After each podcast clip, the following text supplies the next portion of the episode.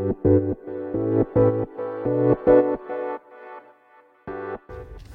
はようございます。なつきです。今日は名言を一つねご紹介させて いただこうかなと思います。なんで急にと思ったかもしれんけどあの私ねあのマイライブにね出演させてもらってて6月。今日が最後の配信だったんだけどあのなぜかなあの最後に名言を言うっていうのがなぜか恒例になってしまって自分の中で。そう毎週ね一つ名言をお伝えしてたんですよ。で今日の名言をねここでもねお伝えしようかなと思って。はいその名言はこれです。本は想像力に火をつける装置である。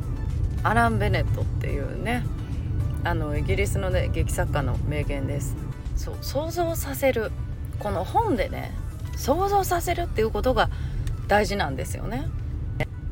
例えばさなんかこの心理カウンセラーが書いたようななんかこう悩んだ時はこうしたらいいよみたいなそのメメンタル的なね本とかでもやっぱりそういうのを想像するからこそね癒されたりとか、まあ、何かに悩んでる人がねなんかこういう方法がいいんだよって本に書いてあることを想像してあそうかこれをやったら解決されるのかと思って実際に行動を移すと思うんですよ。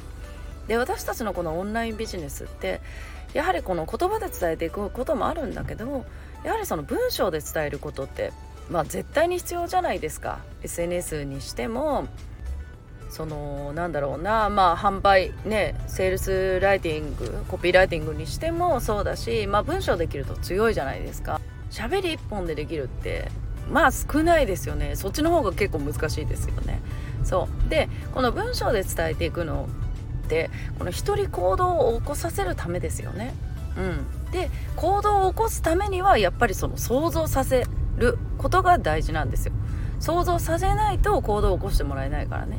そう。だからまさに本も本もそうでその想像させるね気をつけるね装置っていうのはいや本当にそこそこができないとその、まあ、意味がないというか、まあ、届いてないっていうことですよね。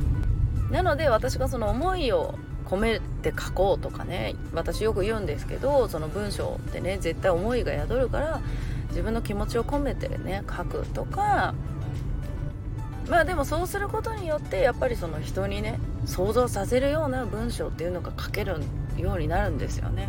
でそうじゃないとやっぱり人に行動を起こしてもらうということはね難しいのかなと思います。で行動してもらわないとその自分のねがビジネスをそれでねやっていくっていうのもやっぱり難しくなりますよね。